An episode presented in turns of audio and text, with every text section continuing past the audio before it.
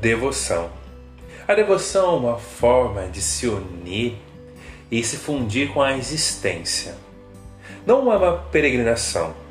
Significa apenas perder todos os limites que, que separam você da existência. É uma relação amorosa.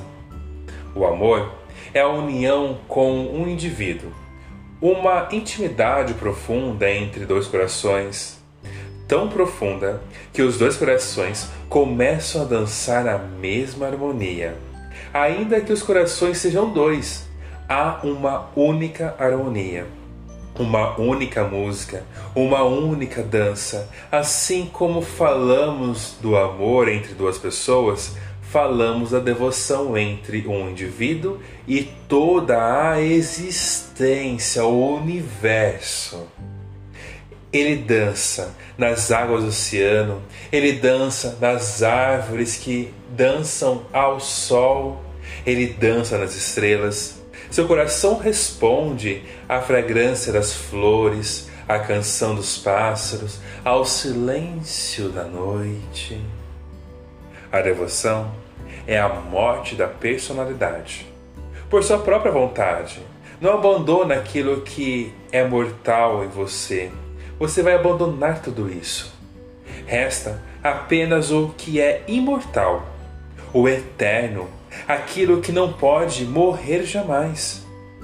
E aquilo que não morre não pode ser separado da existência, que também não morre, está sempre indo, não conhece início, nem meio e nem fim.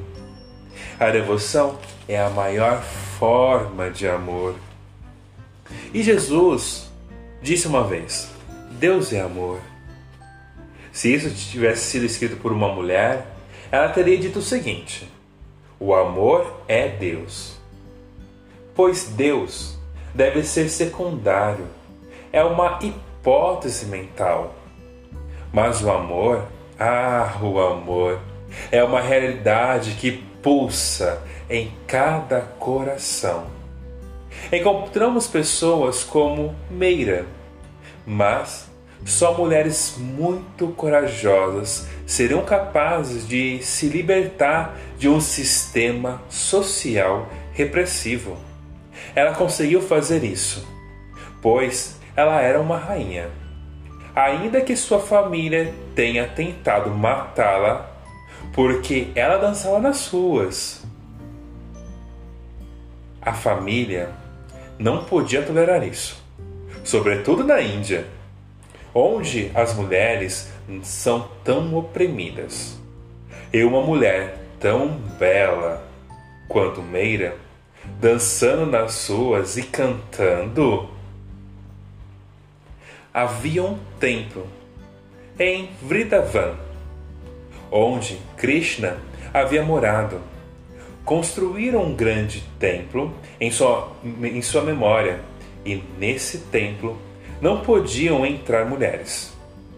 Elas só podiam ficar do lado de fora, no máximo tocar as escadas do templo.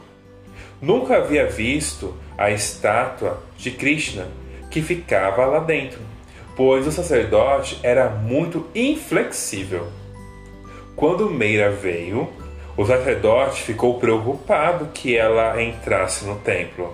Nossa, que sem cabimento isso, não é? Dois homens, com espadas à mostra, foram colocados na frente do portão para impedir que Meira entrasse.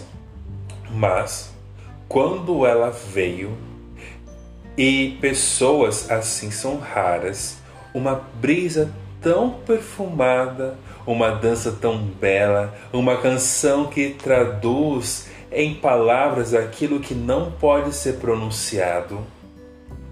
Esses dois homens se esqueceram o que estavam fazendo ali. E Meira entrou dançando no templo. Era a hora em que o sacerdote rezava para Krishna.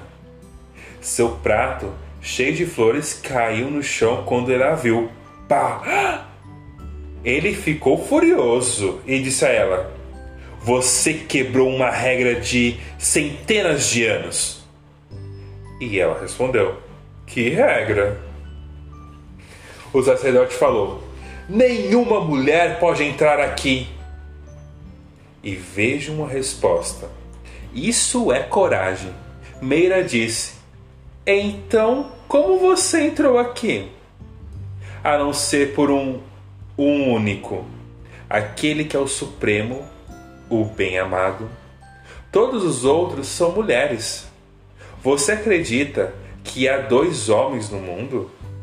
Você e o Supremo? Não diga bobagem. Ela certamente tinha razão. Uma mulher de grande coração olha para a existência como olha para o amado. E a existência é isso mesmo